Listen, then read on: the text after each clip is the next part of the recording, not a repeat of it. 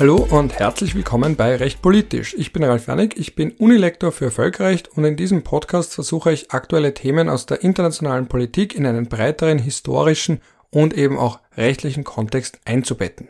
Und in der heutigen Folge geht es um Belarus, die Flugzeugentführung in Belarus. Das erklärt auch, warum der Abstand zwischen der letzten Folge, in der ich über den Nahostkonflikt gesprochen habe, und der aktuellen Folge so knapp ist.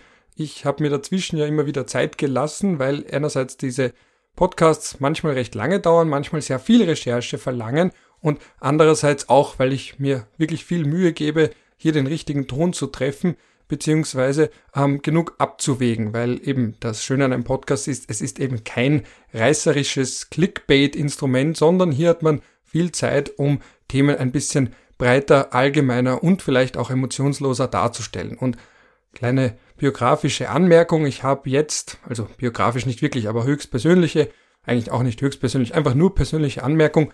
Ich habe auch einerseits nicht so viel Ressourcen, zeitlich, finanziell. Das ist auch der Grund, warum ich da immer wieder sage, hey, ich freue mich über Unterstützung für diesen Podcast.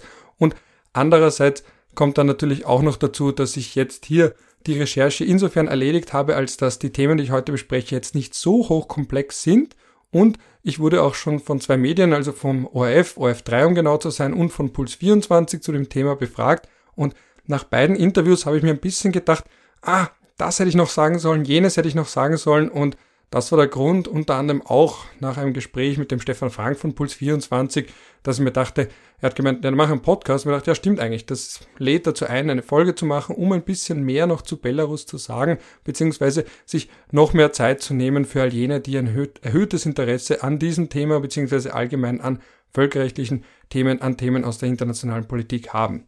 Ich werde jetzt im Folgenden ein wenig über die Flugzeugentführung aus Sicht des Völkerrechts sprechen und da ein bisschen einflechten lassen, was das auch aus Sicht der internationalen Beziehungen, vor allem der Beziehungen zwischen der EU und Weißrussland bzw. Belarus zu tun hat. Dann werde ich ein bisschen darüber sprechen, was das Asylrecht dazu sagt, wenn ein Oppositioneller woanders um Schutz ansucht und dann auf einmal in dem Land landet, aus dem er eigentlich geflohen ist.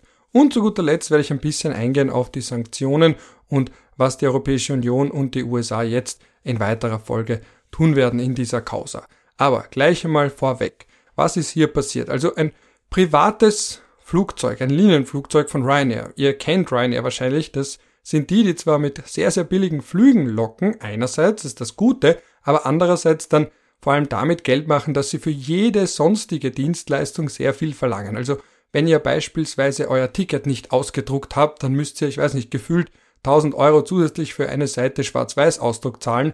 Wenn ihr an Bord einen kleinen Cracker haben wollt, müsst ihr irgendwie 50 Euro zusätzlich zahlen. Ihr werdet die ganze Zeit gefragt, ob ihr bei irgendeinem Gewinnspiel mitmachen wollt. Und wenn ihr dann ankommt, seht ihr, dass der Flughafen zwar sagt, es ist Barcelona oder London oder wo auch immer, aber ihr müsst dann gefühlt drei Stunden weiter mit dem Bus fahren, bis ihr wirklich an eurem Zielort seid. Also Ryanair, jetzt, ich hoffe, die werden wir jetzt nicht verklagen wegen Rufschädigung und dergleichen, aber eine, sagen wir mal, berüchtigte Fluglinie, wenn man es richtig macht, kann man sehr billig fliegen, wenn man was falsch macht, kann man aber auch teurer fliegen als gedacht. Das alles rechtfertigt aber nicht, dass man ein Flugzeug von Ryanair entführt, weil genau das ist passiert, genau das hat Belarus gemacht. Offiziell hat man zwar behauptet, es gebe eine Sicherheitsbedrohung, also man hat von einer Bombe gesprochen, man hat dann sogar behauptet, es wäre von der Hamas eine gelegte Bombe, was aber überhaupt nicht zum Operationsmodus der Hamas passt. Die Hamas hat ihren Kampf im Nahen Osten gegen Israel ist eine Terrorgruppe. Wie gesagt, das ist jetzt der Zeitpunkt, wo ich einen Querverweis zur letzten Folge mache.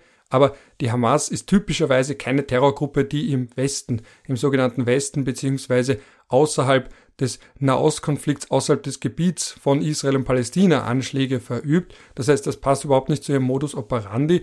Belarus hat sie aufgrund der Aktualität des wieder aufgeflammten und mittlerweile mit einer Waffenruhe quasi beendeten Konflikts zwischen Israel und der Hamas instrumentalisiert, hat sich gedacht, ah, das sind eh gerade die Bad Guys im Westen, wir behaupten jetzt einfach, die Hamas hätte da eine Bombe irgendwie auf dieses Flugzeug gebracht und deswegen musste es notlanden. Und diese Zwischenlandung bzw. Notlandung war eben nicht ganz freiwillig. Das Flugzeug hat sich zu dem Zeitpunkt noch auf dem Staatsgebiet von Belarus befunden. Das ist nämlich auch so ein kleiner völkerrechtlicher Nebenaspekt. Staatsgebiet ist nicht nur der Boden, sondern geht auch nach oben.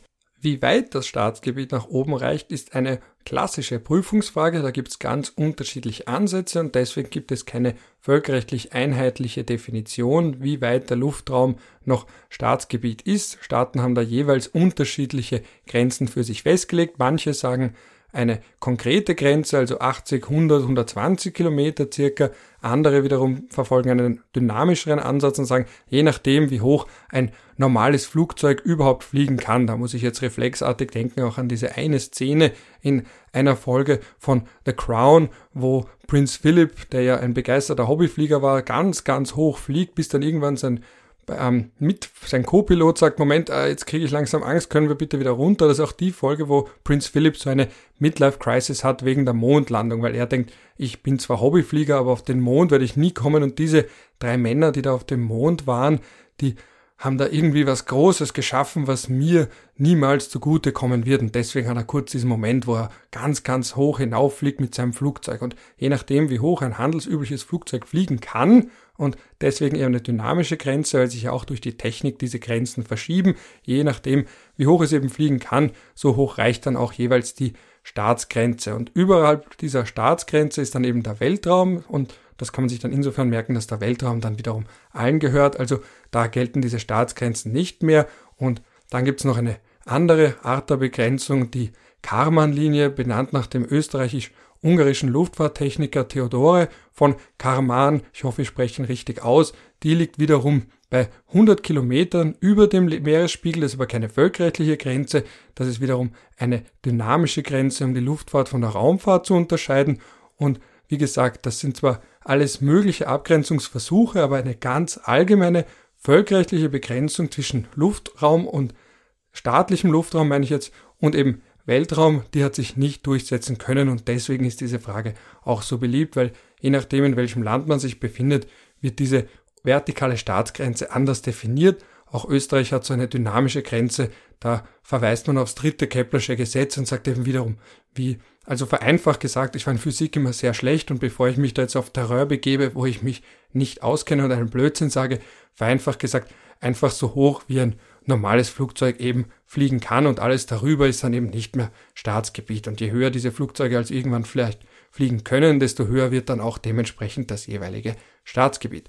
Aber in diesem Fall ist jedenfalls klar, das Ryanair-Flugzeug hat sich über belarussischen, belarussischem Staatsgebiet befunden und damit war es auch Teil der Jurisdiktion von Belarus beziehungsweise eben der Zuständigkeit von Belarus. Das heißt, solange dieser Ryanair-Flug noch auf dem Staatsgebiet von Belarus ist, kann Belarus auch sagen, Moment, aus Sicherheitsgründen müsst ihr jetzt umdrehen oder ihr müsst zwischenlanden und wir müssen euer Flugzeug entsprechend kontrollieren, ob da eh keine Bombe an Bord ist.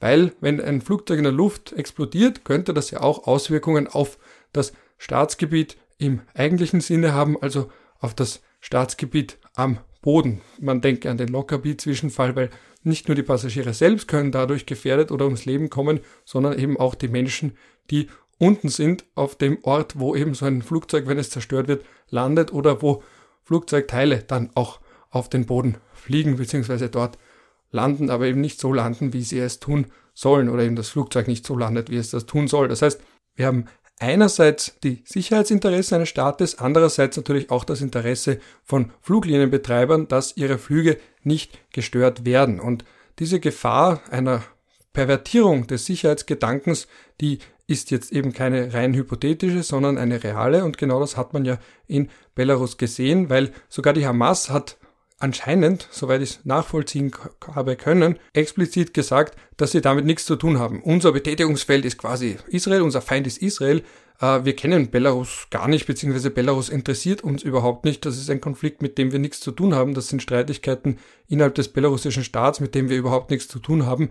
Macht euch das selber aus, lasst uns da raus. Und das ist natürlich eine absolut perverse Situation, wenn man auf einmal der Hamas mehr glauben muss oder in dem Fall glauben muss und einem anderen Staat nicht glauben kann. Und da sind wir auch schon beim nächsten Punkt bei dieser Flugzeugentführung. Ganz allgemein, wenn man sich die völkerrechtlichen Verträge ansieht, zum Beispiel das Abkommen von Montreal 1970 und Montreal ist übrigens auch der Sitzstaat der Internationalen Zivilluftfahrtorganisation, die zielen alle auf Flugzeugentführungen durch Privatpersonen ab. Das heißt, das war mal das große Ding in dieser Zeit. Lange bevor wir jetzt so diese rigorosen Sicherheitsüberprüfungen bei Flughäfen hatten, ähm, in dieser Zeit wurden Flugzeuge immer wieder gekapert und eben auch für Geiselnahmen zweckentfremdet und dann natürlich auch 9-11, also sogar die Zweckentfremdung eines Flugzeuges für terroristische Zwecke, um es direkt zu nehmen als Waffe gegen zivile Gebäude. Dass ein Staat ein Flugzeug quasi entführt, ist aber völkerrechtlich gänzlich untypisch. Das heißt, wir haben hier einen traurigen Präzedenzfall, inwiefern das Staatsflugzeug von Evo Morales, dem ehemaligen Präsidenten von Bolivien, hier kein Präzedenzfall ist, beziehungsweise sich damit nicht wirklich vergleichen lässt. Darauf komme ich noch zu sprechen. An der Stelle möchte ich nur noch einmal betonen, dass ein Staat selbst behauptet, es wäre eine Sicherheitsbedrohung da, das Flugzeug dann dazu zwingt, nach Minsk umzudrehen bzw. abzudrehen, obwohl eigentlich Litauen, also der Zielflughafen in Litauen, anscheinend Vilnius, ähm, näher gewesen wäre, das ist ein Präzedenzfall. Es wurde sogar ein Kampfjet eingesetzt, um diese Anforderung noch einmal, könnte man sagen, robuster auszustatten. Also das war nicht nur ein Angebot, das war ein wenn es überhaupt ein Angebot war, dann eins, das man nicht ablehnen kann, wie man bei der Mafia sagt. Ich glaube, das ist im ersten Teil von der Pate und damit kann man durchaus von einer staatlichen Flugzeugentführung sprechen, weil wie gesagt, Sicherheitsinteressen, wichtig, keine Frage, aber dass man da jetzt behauptet, es wäre eine Bombenbedrohung da, um dieses Flugzeug eben von seinem geregelten Kurs abzubringen und ein privates Linienflugzeug dazu zu zwingen zu landen, um dann in Minsk einen der Passagiere dazu zu zwingen, auszusteigen und seiner habhaft zu werden, das ist eine absolute Pervertierung des Sicherheitsgedankens, die sich nicht rechtfertigen lässt. Und bevor ich jetzt dann noch später ein wenig darauf eingehe, inwiefern diese Flugzeugentführung sich vom damaligen Flug 2013 war das von Evo Morales unterscheidet, noch ein paar ganz allgemeine Anmerkungen zum Luftfahrtrecht, also zu den völkerrechtlichen Regelungen, die bei Flügen wie diesem Ryanair-Flug greifen. Also die wichtigste Organisation, das habe ich schon angemerkt, ist eben die ICAO, die International Civil Aviation Organization mit Sitz in Montreal. Und das wichtigste vertragliche Regelwerk ist die Chicagoer Convention von 1944. Und die beinhaltet eben einerseits in Artikel 3 bis, das bis ist deswegen, um bei später eingefügten Artikeln, und das war eben ein später eingefügter Artikel, da nicht die Nummerierung ändern zu müssen. Also das findet man öfters in völkerrechtlichen Verträgen, dass da noch so ein bis ist. Das heißt eben später aufgenommen, aber man wollte nicht einen Artikel 4 draus machen, weil dann müsste man Artikel 4 zu Artikel 5 machen, Artikel 5 zu Artikel 6 und so weiter und so fort. Und das sagt eben hier, dass man aus Sicherheitsgründen zwar eingreifen kann in einen privaten Flug, aber sonst jegliche Art der Gewaltanwendung oder eben auch wie in diesem Fall Gewaltandrohung, weil eine implizite Gewaltandrohung ist es doch, wenn sogar ein Kampfjet aufsteigt, unterlassen müssen. Und der Hintergrund dafür war, dass die Sowjetunion 1983 ein ziviles Luftfahrzeug abgeschossen hat, einen koreanischen Flieger mit 269 Passagieren inklusive der Piloten und der Crew, die dadurch ums Leben gekommen sind. Die Sowjetunion dachte damals, fälschlicherweise, dass ein US-amerikanisches Spionageflugzeug in das sowjetische Staatsgebiet eingedrungen wäre, hat es deswegen abgeschossen und diese zivilen Opfer waren dann eben der Auslöser dafür zu sagen, okay, wir nehmen jetzt in die Chicagoer Convention extra noch diesen Vertrag auf, um noch einmal zu verdeutlichen, dass jede Gewalt gegen zivile Luftfahrzeuge untersagt ist.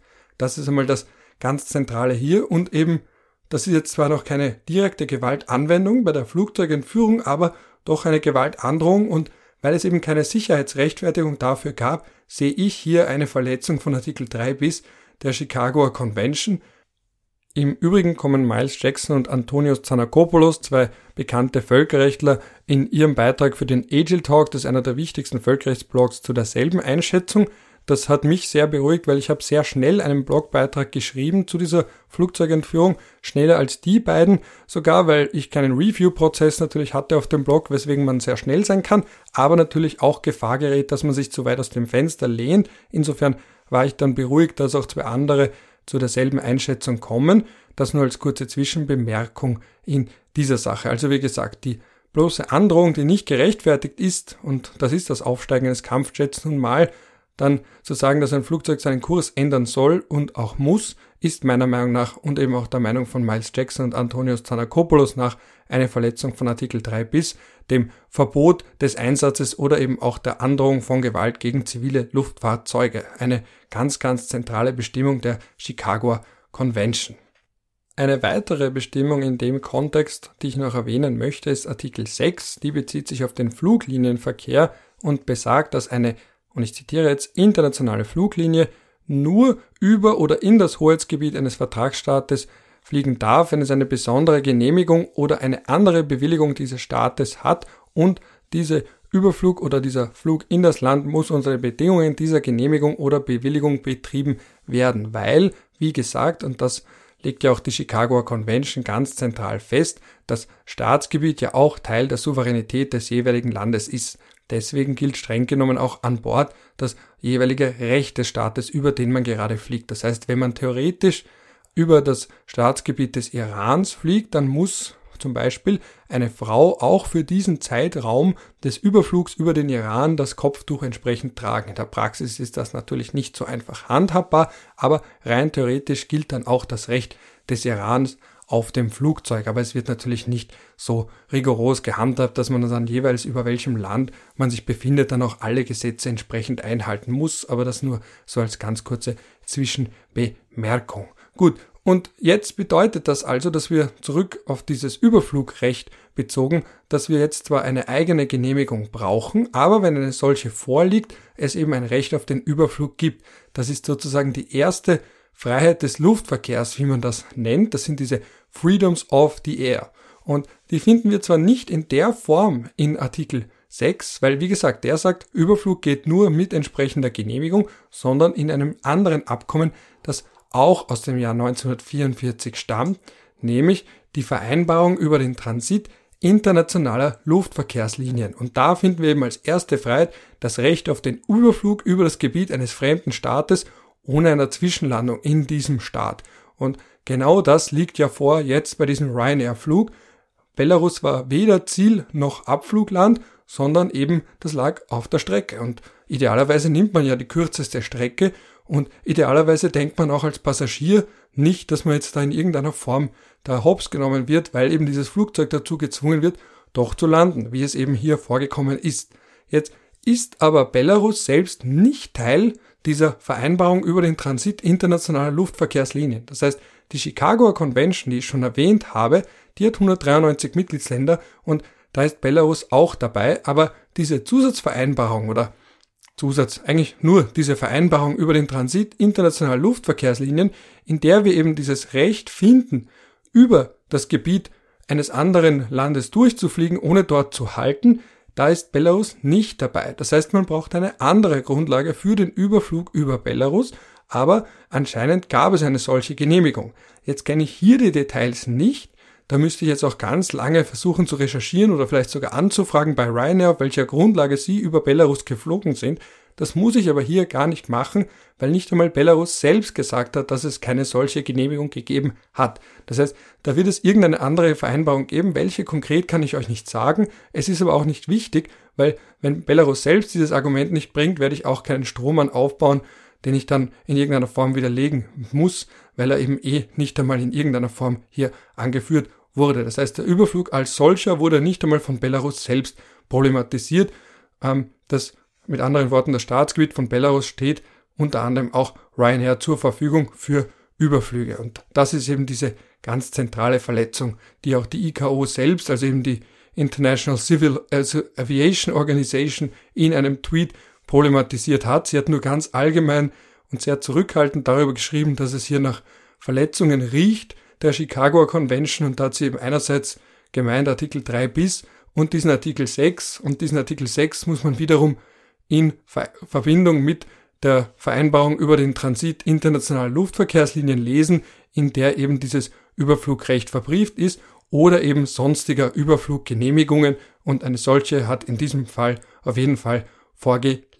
Also noch einmal zusammenfassend, das Flugzeug durfte über Belarus fliegen und dieser erzwungene Zwischenstopp war eine Völkerrechtsverletzung und da brauchen wir auch gar nicht lang und breit darüber reden. Und jetzt ist eben die Frage, wie man darauf reagiert, wie man damit umgeht. Und das werde ich mir dann ganz kurz noch im letzten Teil der heutigen Folge ansehen. Was ich mir ganz kurz aber noch dazwischen noch mit euch gemeinsam ansehen möchte, ist die Frage, wo der Unterschied zwischen dem Ryanair-Flug und der erzwungenen Landung von Evo Morales im Juli 2013, ja, so lange ist das her, liegt. Warum erwähne ich das überhaupt nun? Weil jetzt russische Desinformationskampagnen das immer wieder jetzt anführen, sagen, das ist Doppelmoral oder auch Gregor Gysi das extra angeführt hat zu sagen, naja, aber schaut, was wir da jetzt selber mal gemacht haben, erinnert euch noch an Morales. Nun, das ist halb richtig. Warum halb richtig? Weil das muss man schon sagen. Damals ging es um Snowden, Edward Snowden, und der wird von den USA gesucht, beziehungsweise die USA wollten eine Auslieferung, weil der gegen den Espionage Act verstoßen hat, weil er Staatsgeheimnisse als CIA-Mitarbeiter an Medien weitergegeben hat. Das ist hier die rechtliche Grundlage. Das ist auch der Grund, warum er politisches Asyl bekommen kann in anderen Ländern, weil das eine politische Straftat ist. Über die habe ich gesprochen im Zusammenhang mit Julian Assange.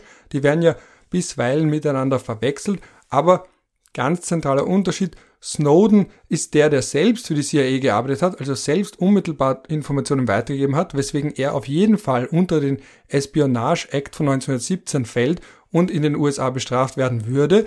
Bei Julian Assange ist der zentrale Unterschied, dass er diese Informationen bekommen hat, beziehungsweise sie veröffentlicht hat. Das ist ein ganz, ganz elementarer Unterschied, weil der Espionage Act jedenfalls auf Mitarbeiter abzielt, die Informationen leaken, aber nicht so eindeutig ist bei jenen, die diese Informationen dann auch öffentlich zugänglich machen, wie das eben im Falle von Julian Assange und seiner Plattform Wikileaks der Fall ist. Und das ist eben dann diese große Frage. Ich habe auch dazu eine Folge aufgenommen rund um die Meinungsfreiheit und was man mit Informationen machen darf, die man eben aus Sicherheitskreisen, aus Militärkreisen bekommen hat. Aber bitte die zwei unbedingt auseinanderhalten. Und Jetzt komme ich eben zurück zum Thema Evo Morales. Da hat man den Verdacht gehabt, dass in seinem Flugzeug ähm, Edward Snowden versteckt sein könnte. Und deswegen haben hier eine Reihe von europäischen Ländern, vor allem Frankreich, Portugal und anscheinend auch Italien, ihm kein Überflugrecht gegeben. Das heißt, insofern ähnlicher Fall als in beiden Fällen ein Flugzeug und in beiden Fällen musste das Flugzeug landen. Ganz zentraler Unterschied aber, hier handelt es sich um ein Staatsflugzeug. Und das Chicagoer Abkommen über Luftfahrt ist ein Abkommen für die zivile Luftfahrt, ist also ausdrücklich, wie es auch selbst klarstellt, nicht für solche Staatsflugzeuge und Staatsflüge zuständig bzw. nicht anwendbar. Das ist mal der ganz zentrale Unterschied. Und der nächste zentrale Unterschied ist, dass hier dieses Flugzeug wurde angeblich auch durchsucht, ob da jetzt, also es heißt auch, dass Morales selbst bzw. die bolivianische Regierung selbst eben zugestimmt hat. Man hat Snowden nicht gefunden. Wie man dann auch später bei einer Dokumentation zu Edward Snowden gesehen hat, war zu dem Zeitpunkt schon längst ganz woanders. Aber das wussten die USA zu dem Zeitpunkt eben nicht und Bolivien als ein Land, das damals vor allem eben unter Morales sehr kritisch war gegenüber dem US-amerikanischen Imperialismus, war eben da ganz weit oben auf der Liste von potenziellen oder eben aktuellen Verdächtigen, die eine Rolle spielen könnten, die ja auch vielleicht auch Asyl gewähren könnten, Snowden. Und damit eben hat man gesagt, gut, wir wollen nicht, dass der Morales ihn da auf seinem Staatsflieger mitnimmt. Und noch kurz zu dieser Durchsuchung, auch da gibt es widersprüchliche Angaben, aber ganz allgemein muss man davon ausgehen, dass so ein Flugzeug auch diplomatischen Schutz genießt und deswegen eben hier ganz entscheidend, wenn man das macht, dann muss es auch eine Zustimmung von Morales beziehungsweise der Regierung von Bolivien geben. Aber was ganz genau damals passiert ist, das wäre auch wiederum eine eigene Podcast-Folge wert. Dafür haben wir jetzt aber hier nicht die Zeit, das ist auch nicht der Zeitpunkt, wo man darüber reden sollte und kann. Hier muss sich der Westen, der sogenannte Westen, schon den Vorwurf gefallen lassen, dass ein gewisses Maß an Doppelmoral im Spiel ist, weil auch Snowden ja jetzt in dem Sinne nichts so Böses getan hat, sondern er ja mit seinen Leaks zu einer Diskussion rund um Überwachung geführt hat und insofern ja eigentlich was getan hat für die Menschenrechte. Und dennoch haben eben Frankreich, Italien und Portugal auf Druck der USA, das kommt auch raus in dieser Dokumentation, die ich schon angesprochen habe, ihren Luftraum gesperrt haben und insofern eine unrühmliche Rolle gespielt haben und eben nicht, und da gibt es ja immer wieder parlamentarische Initiativen, Snowden Asyl zu gewähren, eben nicht für die Menschenrechte, das Recht auf Meinungsfreiheit oder eben auch auf Privatsphäre eingestanden sind, sondern sich hier zu Handlangern der USA haben machen lassen, die wiederum ein Interesse daran haben, dass diese Informationen nicht an die Öffentlichkeit geraten, aber dass sie an die Öffentlichkeit geraten sind, war eben von ganz, ganz eminenter Bedeutung für die ganze Debatte rund um globale Überwachung und wie viel globale Überwachung wir überhaupt zulassen wollen im Namen der Sicherheit. Und da ist jetzt eben auch diese entscheidende Frage. Viele hoffen auch jetzt, dass die Biden Administration neben Julian Assange vielleicht auch bei Snowden Gnade walten lassen könnte. Das gilt aber als höchst, höchst unrealistisch und ist insofern ein rein hypothetisches Szenario. So Good Guys sind dann wohl auch nicht die Mitglieder der Administration von Joe Biden. Aber, und das ist jetzt der zweite Punkt, warum ich auch da vorsichtig bin, zu sehr Parallelen zu ziehen zwischen dem Flug von Evo Morales und eben diesem Ryanair-Flug, ist eben abgesehen davon, dass es das eine ein Staatsflug ist, das andere ein privater Flug, wo eben unnötigerweise private Personen eben die Passagiere in Gefahr gebracht wurden durch dieses Abändern vom Kurs. Der andere zentrale Unterschied ist, dass Pratasevich auch eben wie schon angemerkt in Belarus alles andere als gut behandelt wird und insofern auch eine ganz, ganz zentrale Gefahr für seine Gesundheit besteht, weil eben bei Belarus und in dem Zusammenhang muss man auch, Zusammenhang muss man auch sehen, die russische Vorgehensweise gegen Dissidenten im Ausland hier Belarus ganz, ganz hart gegen diese Menschen vorgeht und diese große Sorge eben ist, was passiert mit dem Menschen? Wird er überhaupt überleben? Oder wird er auf mysteriöse Art und Weise ums Leben kommen? Und das ist dann doch nochmal ein ganz zentraler Unterschied, warum man diese Parallele zwar durchaus ziehen kann, aber sich auch der fundamentalen Unterschiede dabei bewusst sein muss. Das nur ganz kurz auch als Zwischenbemerkung. Und das führt uns jetzt noch zu einer weiteren Frage. Was denn jetzt mit Raman Pratasevich passiert? Weil der Mann ist ja jetzt eine traurige Berühmtheit geworden. Man kennt ihn jetzt. Das ist immer das Problem für autoritäre Staaten, wenn sie gegen Einzelpersonen vorgehen, dass sie damit auch Märtyrer schaffen. Der Mann ist gerade mal 26 Jahre alt. Er wurde am 5. Mai 1995 geboren, hat also vor relativ kurzem erst seinen Geburtstag gefeiert. Das ist auch so ein Punkt, wo man merkt, man wird einerseits selber älter und man auch merkt, in welchen jungen Jahren da Menschen schon mit solchen Maßnahmen, solchen äh, Eingriffen, massiven Eingriffen in ihre Menschenrechte konfrontiert sind. Er wird beschrieben und ich beziehe mich da jetzt einfach auf den Wikipedia-Artikel zu ihm, weil ich muss zugeben, dass ich ihn auch nicht kannte. Das ist eben dieser Streisand-Effekt, mit dem autoritäre Regime rechnen müssen und wahrscheinlich auch rechnen. Man hat jetzt auch schon so eine Kampagne, habe ich mitbekommen, die von Belarus ausgeht, zu zeigen, dass er ja aber auch von den USA unterstützt wird. Und er hat ja auch gearbeitet für Radio Free Europe, Radio Liberty und damit auch für die USA und Radio Free Liberty war ja auch mal mit der CIA oder ist mit der CIA verbandelt, also dass man jetzt auch alle möglichen Hebel in Gang setzt, um ihn zu diskreditieren. Er wird beschrieben und wie gesagt, ich beziehe mich da jetzt nicht auf eine ganz tiefe Recherche. Es gab einen Artikel zu ihm in der New York Times, der ihn auch gewissermaßen zu einer Berühmtheit gemacht hat, der ist sehr interessant, den habe ich auch in den Shownotes verlinkt. Und er hat einen Nachrichtenkanal betrieben in Warschau oder ist Mitbegründer, der heißt Nexta, der sich eben gegen Lukaschenko oder Lukaschenka positioniert, wie es dort heißt. Er hat eben für Radio Free Europe, Radio Liberty geschrieben. Er ist ein sehr kritischer Journalist beziehungsweise auch Blogger und deswegen wird er auch in Belarus gesucht und zwar wegen der Organisation von Massenunruhen und Handlungen, die die öffentliche Ordnung verletzen und zusätzlich noch Anstiftung zu sozialer Unruhe aufgrund beruflicher Zugehörigkeit. Das ist hier der Anklagepunkt. Das sind klassische Straftatbestände im Waffenarsenal von autoritären Regierungen und deswegen, weil er eben einerseits angeklagt wurde, andererseits auch nicht mit einem fairen Verfahren rechnen konnte und kann, hat er eben auch Weißrussland bzw. Belarus verlassen und in Polen um politisches Asyl angesucht. Das hat er aber anscheinend nicht bekommen. Die offizielle Begründung oder die Begründung, die ich auf Wikipedia gefunden habe, ist einfach nur wegen fehlender Dokumente. Aber gleichzeitig hat man ihn auch nicht an Weißrussland bzw. Belarus ausgeliefert, weil er dort natürlich nicht mit einem fairen Verfahren rechnen kann. Das ist ein Grund, der einer Auslieferung entgegensteht. Und der andere Grund natürlich dann auch, dass man hier sogar mit Folter rechnen kann und auch rechnen muss. Und man kennt das ja aus der Rechtsprechung des Europäischen Gerichtshofs für Menschenrechte im Zusammenhang mit vielen Asylfällen, aber eben nicht nur.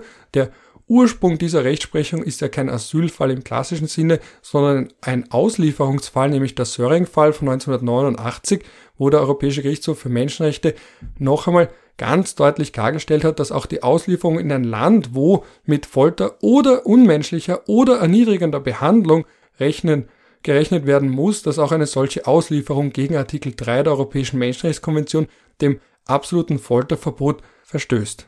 Damals, nur ganz kurz als Zwischenbemerkung, im Söring-Fall ging es um die Zeit in der Todeszelle, also wenn man eben weiß, man ist zum Tode verurteilt, aber man wird noch nicht gleich erhängt oder eben sonst wie mit dem Tod bestraft, sie wird nicht gleich vollzogen und diese Zeit des Wartens und man weiß, früher oder später wird der Tod an einem vollzogen, man wird exekutiert im schlimmsten Sinne dieses Wortes, dass diese Zeit als erniedrigend gilt. Das war das Argument von Jens Söring, einem deutschen Diplomatensohn, der gemeinsam mit seiner damaligen Freundin deren Eltern ermordet haben soll. Das ist eine ganz, ganz schlimme Causa, weil sich dann auch herausgestellt hat, dass es schwere Verfahrensmängel gab. Er ist mittlerweile auch wieder auf freiem Fuß, aber sein Leben ist jedenfalls zerstört. Was genau passiert ist, das wäre eine eigene Podcast-Folge wert. Aber nur für unsere Zwecke ist daran wichtig, dass er argumentiert hat, dass die Zeit in der Todeszelle erniedrigende Behandlung wäre.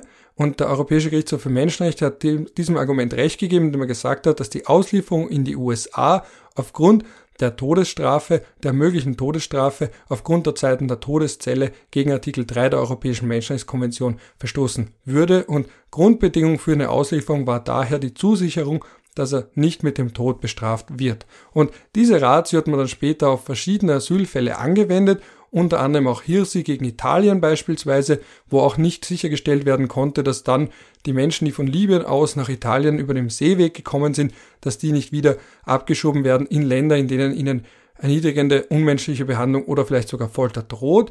Oder eben dann gibt's auch den Fall ähm, aus österreichischer Sicht natürlich ganz besonders wichtig, Ahmed gegen Österreich. Da ging es um die Abschiebung nach Somalia in den 1990er Jahren, also als dieser dortige Bürgerkrieg auf seinem Höhepunkt war. Auch da hat der Europäische Gerichtshof für Menschenrechte noch einmal klargestellt, dass selbst bei mehrfach vorbestraften Straftätern, dass auch in diesen Fällen das Folterverbot verbietet die Abschiebung in ein Land, in dem eben unmenschliche erniedrigende Behandlung oder Folter drohen könnte. Und das ist dieselbe Ratio, die auch bei Herrn Pratasevich greift, dass sogar dann, wenn in einer Parallelwelt diese Anschuldigungen stimmen würden, dass man ihn selbst dann nicht ausliefern dürfte. Also selbst wenn man sagt, ja, das ist ein ganz schlimmer Terrorist, der sich gegen ein ordnungsgemäßes, äh, demokratisch gewähltes Staatsoberhaupt wehrt und zu Terrorismus und Sabotage aufruft, selbst dann dürfte man ihn dann nicht abschieben, wenn damit zu rechnen ist, dass er eben gefoltert wird oder sonst wie unmenschlich oder erniedrigend behandelt wurde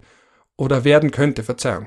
Wurde deshalb, weil diese Sorge jetzt im Raum steht. Man hat dieses öffentliche Geständnis von ihm gesehen, man hat die Bilder gesehen, manche haben gesagt, sie haben das Gefühl, das sind in seinem Gesicht Schrammen.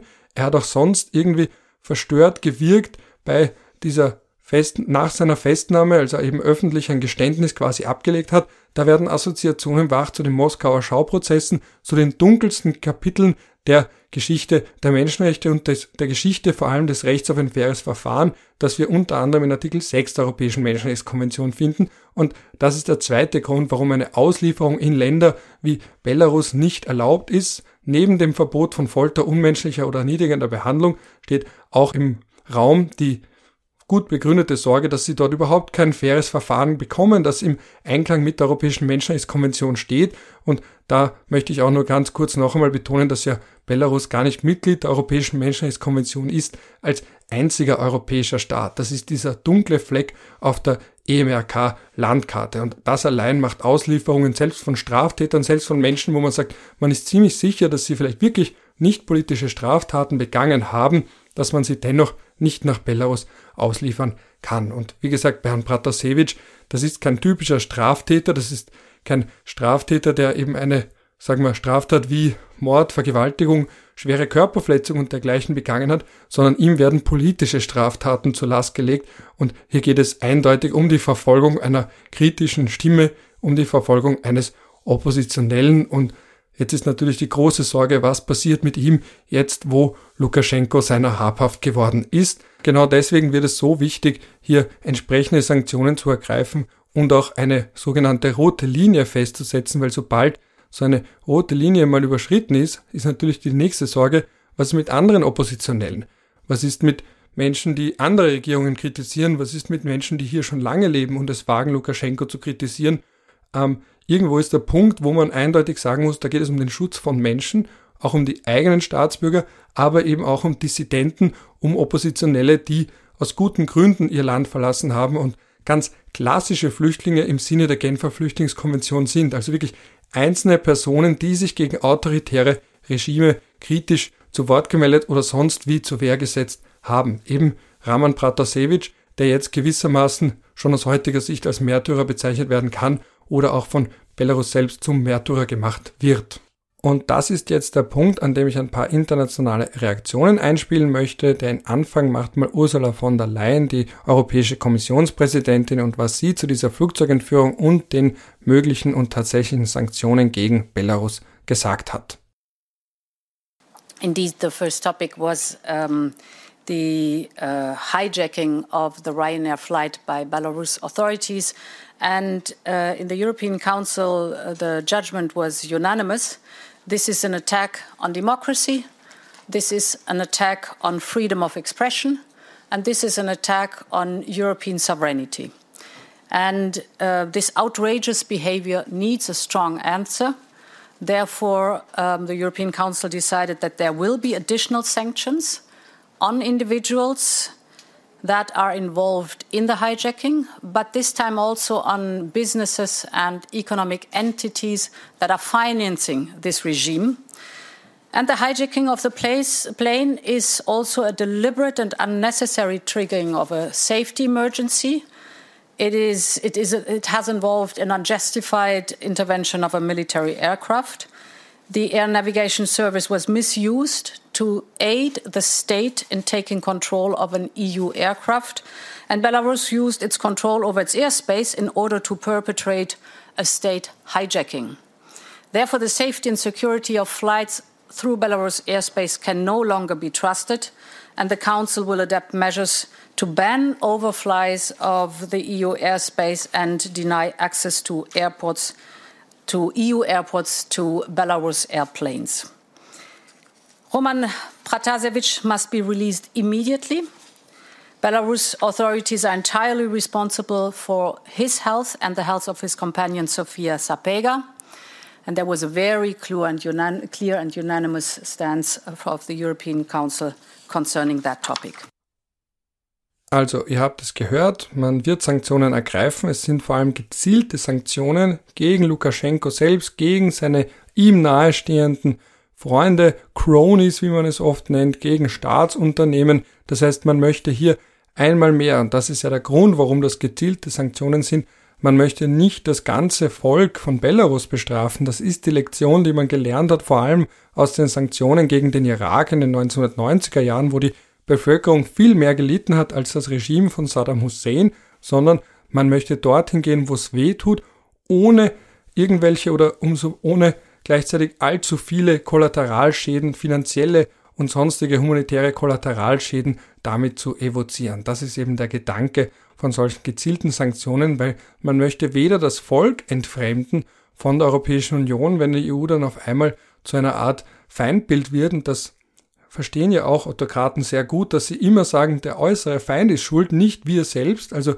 dieses Aufmerksamkeit von sich schieben und einfach sagen, irgendwer von außen ist schuld, in dem Fall die Europäische Union. Und um das zu verhindern, muss man eben bei der Verhängung von Sanktionen darauf achten, dass sie die richtigen treffen und eben nicht die allgemeine Bevölkerung, weil die allgemeine Bevölkerung, das sind ja die, die man auf die eigene Seite bringen möchte. Das nur ganz kurz als Hintergrund zu dieser Art von Sanktionen. Gleichzeitig, und das ist ein bisschen dieser Eiertanz, den die Europäische Union hier versucht, möchte man Weißrussland bzw. Belarus nicht gänzlich entfremden, weil da hat es ja schon seit längerem eine Entfremdung gegeben zwischen Belarus und Russland. Das ist auch der Grund, warum man beispielsweise nicht Weißrussland sagt, weil viele Weißrussen oder eben Einwohner in Belarus der Meinung sind, dass sie eben keine andere Art von Russen sind, sondern ein eigenes Volk, eine eigene Nation, weswegen sie den Begriff Belarus auch bevorzugen. Und das ist wiederum der Hintergrund dafür, zu sagen, naja, wenn wir jetzt da Sanktionen verhängen gegen Lukaschenko, dann treiben wir ihn in die Arme von Putin und vielleicht sogar die Bevölkerung auch mehr in die Arme von Russland. Und eigentlich möchten wir sie ja zu uns bringen, auf unsere Seite bringen. Und wir wollen auch nicht, dass Lukaschenko jetzt zu einem Alliierten, zu einem Zwangsalliierten von Russland wird. Da gab es ja auch schon vor ein paar Jahren eine Annäherung, weswegen Lukaschenko dann auch, da gilt ja dieses Treffen mit Sebastian Kurz als einer der ganz entscheidenden Eckpfeiler bei der Annäherung gegenüber dem Westen. Man darf auch nicht vergessen, dass ja auch A1 in Weißrussland tätig ist, wirtschaftlich tätig ist. Und das waren ja auch alles Versuche zu sagen, dass man ihn ein bisschen aus dem Orbit von Russland herauslösen möchte.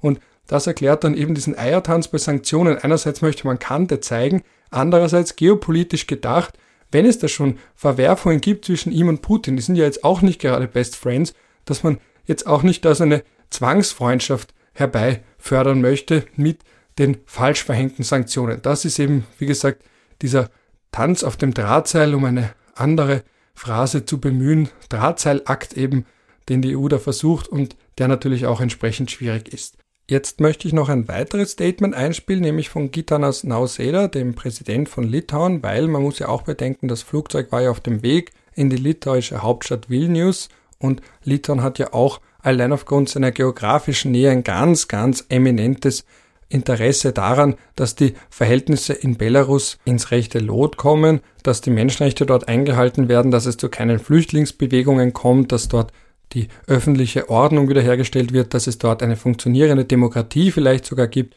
Und das erklärt auch, warum sein Statement relativ eindeutig war und wenig diplomatisch verhalten. In diesem Sinne noch einmal Ton ab. I think the time of rhetorics and vocal uh, expression passed. It's over. We need clear actions in order to change the pattern of behavior of this very dangerous regime. Und zu guter Letzt möchte ich jetzt noch die Stellungnahme von Angela Merkel einspielen. Für alle Freunde von diplomatischen Nuancen sei mir ganz kurz eine Anmerkung erlaubt. Sie spricht hier von den Autoritäten und lässt das Wort Regime weg, natürlich auch andere Sprache, das muss man da auch bedenken bei solchen Vergleichen, aber es ist schon immer wieder interessant, wie man von Regierungen, von Staatsgewalt spricht, von Regime, von Autoritäten eben wie in diesem Fall. Aber hört am besten mal kurz selbst rein. Wir haben natürlich noch ein weiteres Thema durch das beispiellose Vorgehen der belarussischen Autoritäten. Wir haben eine Zwangslandung gesehen die zu einer Verhaftung eines belarussischen Oppositionellen, Roman Protasevich, geführt hat. Und äh, Roman Protasevich muss sofort wieder freigelassen werden. Alle anderen Erläuterungen für diese Landung des Ryanair-Flugzeuges sind vollkommen unglaubwürdig. Das Gleiche gilt für seine Partnerin Sofia Sapega. Das werden wir fordern und gleichzeitig diskutieren, welche Maßnahmen gegen Belarusland wir ähm, unternehmen können. Ja, ihr habt es vielleicht eh gemerkt, dieses Statement ist vor der Verlautbarung der Sanktionen abgegeben worden. Es war ein Ad-Hoc-Statement von Angela Merkel. Das erklärt auch vielleicht ihre im Zweifelsfall vorsichtige Sprache. Die Forderung bleibt natürlich weiterhin bestehen. Eine Freilassung ist aber alles andere als wahrscheinlich und man muss sich durchaus Sorgen machen um Herrn Pratasevich und seinen weiteren Verbleib. In diesem Zusammenhang möchte ich auch ganz kurz eine Stellungnahme der belarussischen Oppositionsführerin im Exil abspielen, Svetlana Tsikhanouskaya. Ich hoffe, ich habe ihren Namen auch richtig ausgesprochen. We don't know what's happening to Roman. He could be interrogated by KGB. He may be tortured now as an enemy of Lukashenko. We are dealing with the harshest regime in Europe in decades. Und mit diesem Statement, das uns besorgt machen sollte, komme ich auch zum Abschluss der heutigen Folge. Sie hat doch etwas länger gedauert, als ich ursprünglich dachte, aber das Thema ist nun mal so wichtig, wie es auch unerschöpflich ist. Man wird sehen, was in der nächsten Zeit passiert. Am 16. Juni wird ja auch ein Gipfeltreffen zwischen Joe Biden und Wladimir Putin stattfinden. Nicht in Wien, wie manche spekuliert haben, sondern in Genf. Genf ist für derartige Treffen natürlich wie gemacht. Das ist vielleicht die neutralste Stadt der Welt. Österreich möchte auch neutral sein, möchte auch gern Gastgeberland sein für solche Konferenzen. Aber hier wurde Genf ähm, als Austragungsort für dieses Treffen vereinbart. Aber Wien hat immerhin noch die Iran-Gespräche, das nur kurz als Zwischenbemerkung, die haben wir uns ja auch Sorgen gemacht im Zusammenhang mit der israelischen Flagge, weil ja der iranische Außenminister seinen Wien-Besuch deswegen abgesagt hat. Aber long story short, man darf gespannt sein, inwiefern Raman Pratasevich auch Gegenstand der Gespräche zwischen Joe Biden und Wladimir Putin sein wird. Das ist wie gesagt jetzt das Ende der heutigen Folge. Ich hoffe, es war interessant für euch. Ich hoffe, ihr konntet was mitnehmen, was lernen. Vielleicht habt ihr auch die eine oder andere Anmerkung. Mir bleibt nur noch eine vorletzte Anmerkung. Solltet ihr diesen Podcast gut finden, freue ich mich über Unterstützung. Der Link ist ganz unten inkludiert. Ich freue mich auch über Bewertungen auf Apple oder auf welcher Podcast-Plattform auch immer ihr hier reinhören solltet. Und natürlich freue ich mich auch über Verbreitung über Social Media. Das ist ein kleines, von mir privat finanziertes und auch organisiertes Projekt und insofern bin ich natürlich auf Verbreitung von euch zu einem gewissen Grad angewiesen. Und jetzt komme ich zu meiner letzten Bemerkung, meinem üblichen Schlusssatz. Je nachdem, zu welcher Tages- und Nachtzeit ihr hier reingehört haben solltet, wünsche ich euch einen schönen Start in den Tag, netten Rest vom Tag, vielleicht auch einen angenehmen Abend oder bei manchen sogar eine gute Nacht.